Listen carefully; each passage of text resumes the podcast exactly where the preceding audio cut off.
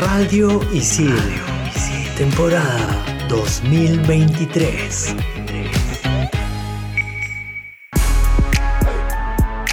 ¿Sabías que la cancelación a Bad Bunny no tuvo éxito a pesar de que lanzó el teléfono de una fan que quiso tomarse una selfie con él? Hoy en Explícame esto, cultura de la cancelación. Bien, para terminar la clase, ¿alguna pregunta, chicas y chicos? Sí, yo. ¿Es mejor el vacío de la vida o la vida eterna después de la muerte? Ajá. Yo tengo otra. ¿Vivimos en un sistema económico y social de esclavitud moderna? Ok. Si existen las realidades paralelas, ¿cómo sabemos si estamos en la realidad o la paralela? Ya. Mm. Y cuando quieres dejar de pensar en algo, ¿estás pensando en dejar de pensar en algo? ¿Qué? ¿Qué? Bueno, estoy seguro que para todo esto hay una explicación. ¿O no? Aquí empieza. Explícame esto por Radio Isil.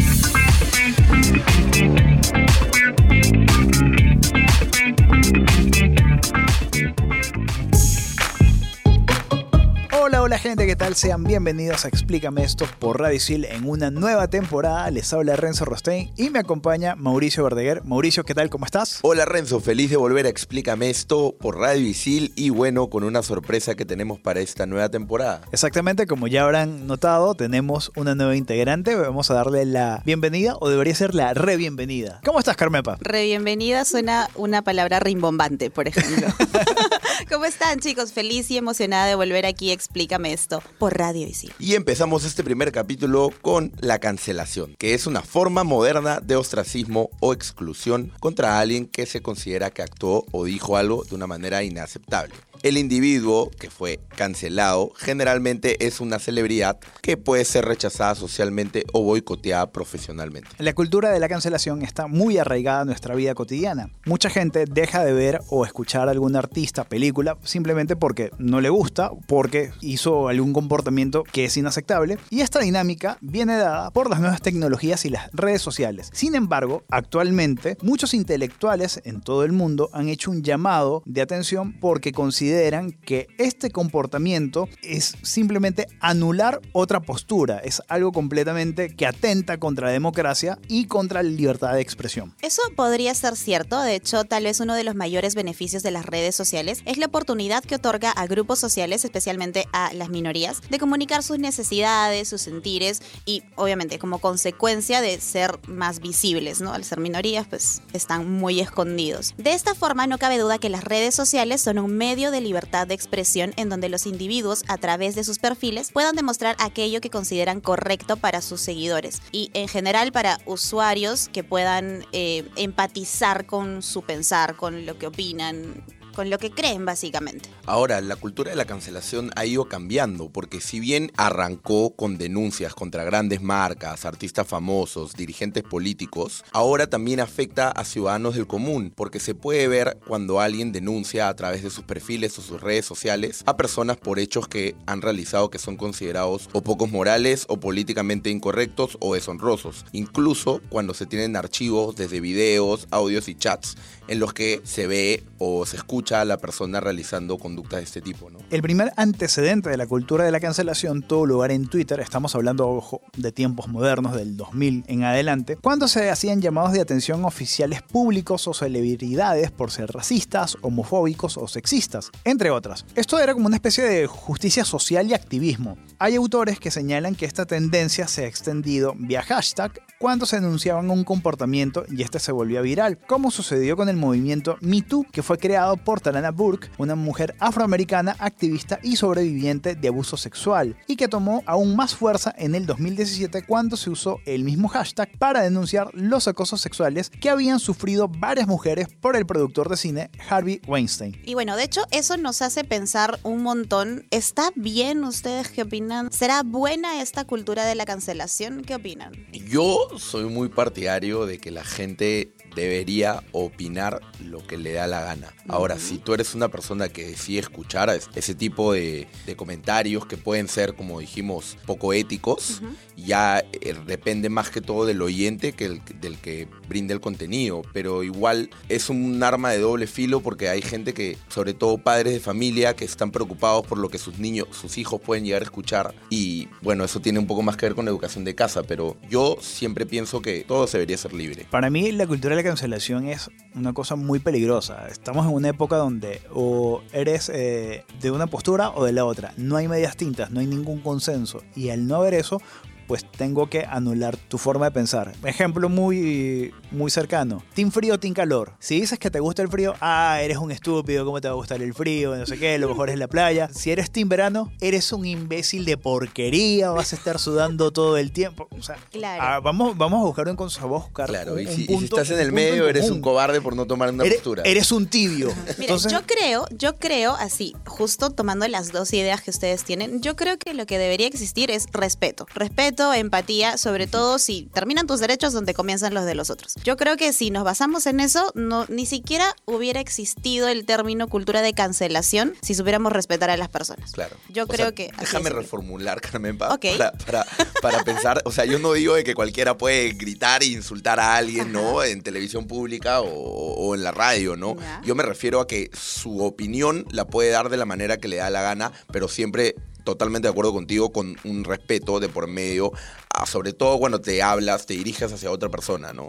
Básicamente eso. parafraseando a uno de los grandes filósofos de la Revolución Francesa de la Ilustración, Uy. que decía, puedo estar en desacuerdo con lo que digas, pero lucharé para que tengas el derecho de decirlo. O sea, creo que esa es una premisa que tiene que todavía seguir existiendo. Yo no sé ustedes, pero por lo menos en redes sociales, como es algo muy personal, mucha gente agarra y pone cosas que están en su vereda, en su lado del gusto, ¿no? La gente que le gusta, por ejemplo, el color púrpura, que le gustan los perritos de, de color negro, lo que le gustan los gatos grises, etc. Pero no ves contenido de la acera del frente. Claro. Y es como una Te especie... cierras en lo que tú estás. Claro, eso también es un poco peligroso. O sea, yo acuso que sí peco de ese lado, pero trato de que por lo menos mi contenido en timeline, en varias redes, también tengan algo de la acera del frente para tener más o menos un termómetro de cómo está la sociedad y cómo está mi nivel de tolerancia. Eso. Porque tienes que saber decir, oye, ¿sabes qué? Lo que estoy haciendo está mal. Si empiezas a reconocer el error por ti mismo, creo que te expones muy poco a que un gesto tuyo sea muy mal interpretado. Y ojo que hablando de gestos muy mal interpretados, les tengo un dato muy curioso. Y es que la película, que esto es un clásico del cine, Lo que el viento se llevó, fue retirada temporalmente de HBO Max para poner un anuncio de advertencia indicando que podría contener escenas o diálogos que podrían ser considerados como racistas en la actualidad. Esto obviamente trajo un escándalo, la gente empezó a hacer un movimiento para cancelar la película. Ah, es una película racista, que no sé qué, y no sé cuánto. Y esto también está muy ligado a que como queremos todo ya, como queremos todo rápido, nos quedamos con el titular y la bajada. Fue retirada lo, lo que el viento se llevó por racista y la gente no, no entró a la nota. A la película Y racista. salió con, con antorchas, palos y, y todo lo demás. Y ya, y ya sabemos qué fue lo que pasó, que HBO dijo, hey, acá está todavía la película, yo no he quitado nada. Respeto, respeto y tolerancia y sobre todo querer saber un poquito más. Ya volvemos en el siguiente bloque en Explícame esto por Radio Isil.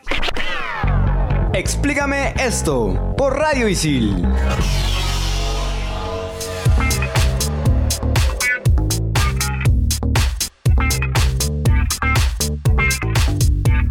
Regresamos en Explícame esto por Radio Isil y Tarán Tarán. La frase célebre la tiene Renzo Rostein con Jorge Luis Pinarello de Te lo resumo así nomás.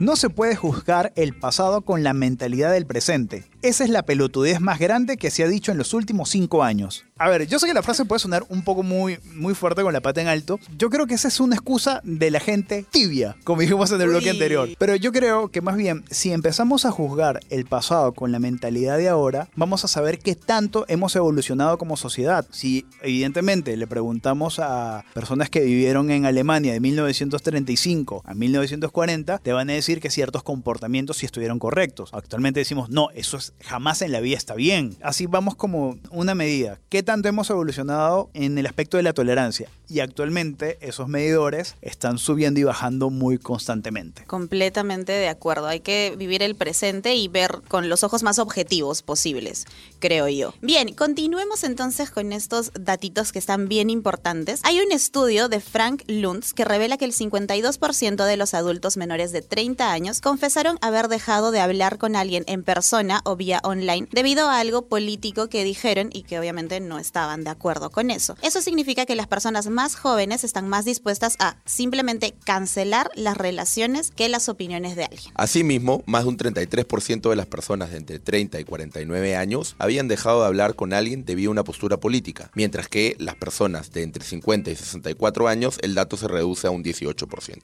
Eso llevó también a más de un tercio de los encuestados a decir que hoy tienen más miedo de expresar una opinión impopular que lo hacían años atrás, ¿no? La gran pregunta aquí es, ¿esto está causando una generación más solitaria con ganas de hacer menos amigos? Bueno, sucede que los millennials son los más propensos a esto. Es decir, la generación de las redes sociales es la que se siente más sola y según otra encuesta de YouGov, en comparaciones con sus homólogos de la generación X y los baby boomers. Según dicen, aproximadamente 3 de cada 10 millennials dice que les resulta difícil hacer amigos. ¿Ustedes qué opinan? Yo soy millennial me cuesta un Tú poquito. eres ¿eh? millennial. ¿Yo soy millennial, te parece? No sé. Yo no me considero nada, soy un tipo tibio. Este va a ser el chiste interno durante todo el programa, creo. Bueno, para el 53% la razón más común de no hacer amigos es por timidez, mientras que otro 27% de los que tienen dificultades dicen que no sienten que necesiten hacer amigos, o sea, básicamente son felices siendo honguitos y siendo solos. Además dice que un 26% dice que no tienen intereses comunes que puedan facilitar sus amistades. Bueno. Interesante, yo veo aquí caras de... "Ah, se han puesto a analizarse ustedes mismos, ¿cierto? Sí, un poquito, un ¿Por poquito. qué no ¿eh? hago amigos? ¿Por qué soy tan antisocial? ¿Por qué soy así? Bueno, bueno, bueno. Eso no aplica tanto para mí. Pero bueno, hablando de las personas que son denunciadas por este movimiento de la cancelación, como consecuencia del reproche social, son apartadas de sus trabajos, son señalados, son censurados, incluso pueden llegar a ser por publicaciones de años atrás. O sea, lo que hicieron en el pasado los afecta al día de hoy y van a ser siempre señalados como esa persona que fue cancelada por X o Y motivo. Ok, esto me hace recordar un caso que pasó justamente eh, durante la pandemia en el año 2020 en los Estados Unidos y esto no tiene que ver con una persona famosa. Se hizo famoso a través de este escándalo, con un señor que trabajaba para una empresa, creo que era de, de construcción, que estaba manejando el vehículo de la compañía, hacía calor, tenía la ventanilla abajo y empezó a mover la mano que quedaba afuera, mm, su mano izquierda, empezó a mover los dedos y darle formas mm, diferentes, como buscando tronarse los dedos. La persona que estaba en el vehículo de al lado vio estos gestos, le tomó una fotografía donde salía obviamente la mano de este trabajador, el logo de la empresa y dijo, no puedo creer que la empresa tal esté contratando a supremacistas blancos. Esto fue poco después de lo que pasó con George Floyd, como a, a los dos meses. Obviamente a este señor le hicieron una investigación disciplinaria en su trabajo. El señor fue despedido, no le dieron oportunidad de defenderse No. y resulta que el señor simplemente estaba, según lo que él dice, estaba sacarse un conejito. sacándose unos conejitos de, de los dedos. Esto escaló muchísimo porque, bueno, sabemos cómo son las redes sociales, estábamos recluidos en casa y mucha gente se dedicó a ver su timeline de Twitter. Y, bueno, lamentablemente el señor fue despedido y la cuestión es que es una persona que no tuvo estudios superiores, simplemente era como que un obrero y le pagaban muy bien y tenía una hija muy pequeña y creo que otro hijo en camino. Entonces imagínate perder lo que él calificó el mejor trabajo de su vida justamente por una mala interpretación de alguien. Obviamente esta persona que tomó la foto entendió, se dio cuenta que, que había cometido un error, pidió disculpas, pero ya el daño estaba hecho. Sí, pero es que ese es el riesgo de las redes sociales, ¿no? Una persona puede culpar a alguien y simplemente no tener el contexto de nada y eso va a seguir escalando, seguir escalando y nunca se puede, se puede llegar a saber qué es lo que en verdad pasó. Exacto, porque el mayor riesgo que tiene esta cultura de cancelación es que puedo entender a los famosos que tienen una vitrina muy grande y tienen distintos medios para pronunciarse, pero en el caso de una persona como este trabajador que les he contado, que no tiene una vitrina, que simplemente a lo mejor solamente tiene su Facebook para compartir fotos con su familia, lo dejan sin la oportunidad de defenderse, de explicarse y obviamente el discurso cada vez más se va radicalizando. No le das chance a la réplica, le quitas sus ingresos y pueden venir denuncias, algunas pueden ser ciertas, algunas pueden ser falsas, como esta acusación de que era un supremacista blanco. Y básicamente le quitas la posibilidad de desarrollarse como individuo dentro de la sociedad.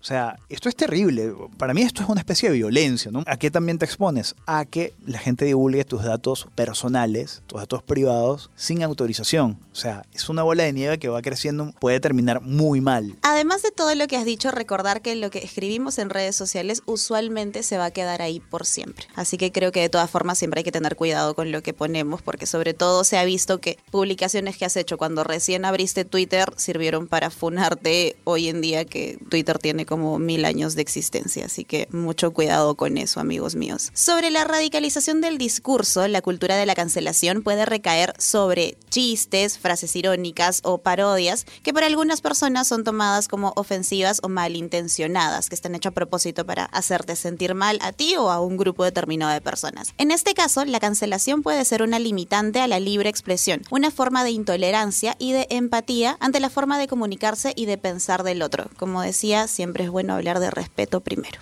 Por último, tomar la cultura de la cancelación como un mecanismo de justicia para reprender al supuesto agresor también desconoce las luchas civiles que se han llevado a cabo a lo largo de los años, a partir de figuras jurídicas para sancionar, según la ley, a quienes cometen actos que realmente afectan la integridad de otras personas. La cultura de la cancelación es un movimiento que ha visibilizado agresiones y actos impropios a través de las redes sociales como una forma de reprender y reprochar a quien los comete. Por otro lado, a pesar de que tiene sus ventajas, esto también puede llegar a ser un espacio que margina y castiga, sin opción de ser escuchado de manera muy severa a quien ha cometido actos que en muchos casos, aún sin ser ilegales, son considerados inmorales. Insisto, respeto ante todo. Y recordar algo, que las redes sociales no siempre marcan tu vida, no siempre dicen este, qué es lo que está bien o lo que está mal.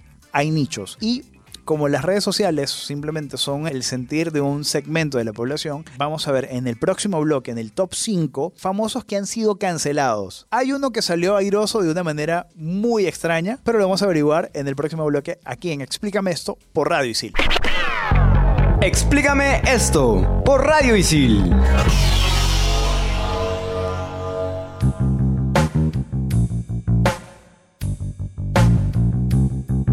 Volvemos con el tercer bloque de Explícame esto por Radio Isil con nuestro segmento favorito, el Top 5. Famosos que han sido cancelados. Top 5. Top 5. Top 5. Helen DeGeneres. La actriz fue duramente criticada cuando declaró que grabar su programa en su mansión durante la pandemia la hacía sentir como en la cárcel. Además, muchos aprovecharon para confesar que Ellen era déspota y autoritaria en su set de trabajo. Muchos artistas indicaron que no regresarían al programa de la presentadora. Tengo que admitir que lo único bueno que había de ese programa es los videos donde salen asustando a los artistas. Es lo único bueno. Pero de resto, Ellen DeGeneres a mí ni fu ni fa. Top 4. Gina Carano. La actriz dio vida a Cara Dune en la serie The Mandalorian. Aunque su postura a favor de Trump le hizo caer en la antipatía de varios de sus seguidores, fue durante la pandemia cuando el público la canceló. Comparó las críticas dirigidas en su contra con la persecución de judíos en la Segunda Guerra Mundial. Disney la despidió de la serie. Incluso hubo campañas de varios usuarios de Disney Plus que pidieron un reembolso porque Disney tenía a esta actriz dentro de su cartel. ¿Formaste parte tú? Yo recién tuve Disney Plus el mes pasado, si supieras. Buena serie de Mandalorian, la recomiendo. Top 3. Anne Hathaway. No es broma, la actriz Anne Hathaway fue cancelada y todo empezó en los Globos de Oro en donde premiaron a Los Miserables. El verla subir a recibir numerosos premios causó cierto hartazgo a los espectadores y descargaron su inconformidad en las redes. El punto culminante fue cuando en las películas Las Brujas el personaje de Hathaway fue caracterizado con tres dedos, lo que fue tomado por un grupo de internautas como un insulto a las personas que sufren ectrodactilia. Para aquellos que no lo saben, la ectrodactilia es una condición genética donde te faltan dedos de la mano o del pie. Y esto fue como que la gota que rebasó el vaso. Top 2. J Balvin. Trató de boicotear los Grammys latinos, no se pronunció ante el estallido social que tuvo lugar en Colombia en el 2021 y subió a YouTube una canción sexista y racista. Es evidente el por qué lo cancelaron, ¿no? Y esto que no hemos mencionado, la tiradera que le dio Residente con Bizarrap, ¿no? O sea, yo hasta ahora estoy esperando que J Balvin responda. No, sé- No va a no lo, pasar. no lo va a hacer.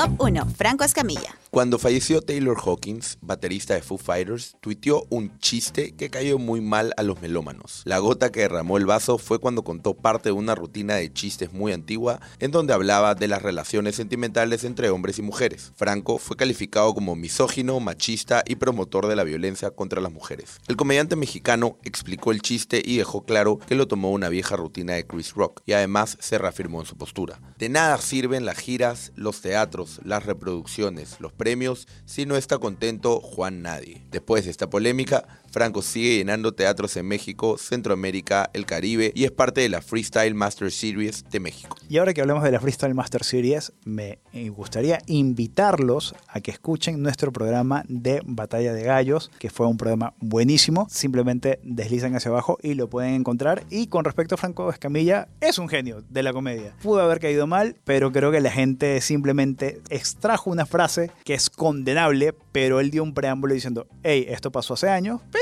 como siempre hay un poquito de hate en las redes. Bueno, creo que los comediantes siempre están en esa línea muy delgada, ¿no? Entre algo que puede ser aceptado como gracioso y algo que puede ser aceptado como un insulto o una falta de respeto. Sí es cierto, yo pienso que todo buen comediante tiene que recordar que tragedia más tiempo igual comedia y así evita herir susceptibilidades. Dicen que la comedia eh, copia la vida, pero que no debería ser al revés. No sé qué tan buena sea esa premisa, pero lo que sí es cierto es que se nos ha del tiempo, así que gente, ya saben, nos escuchan a través de Spotify, sigan en sintonía. Después de haber escuchado toda la información que hemos tenido para nuestro programa, yo sigo opinando que el respeto y la empatía es básico para sobrevivir a este mundo tan caótico. Y ya saben, ante todo, respeto. Eso fue todo en Explícame esto por Radio Visil. Radio Isil, temporada 2023.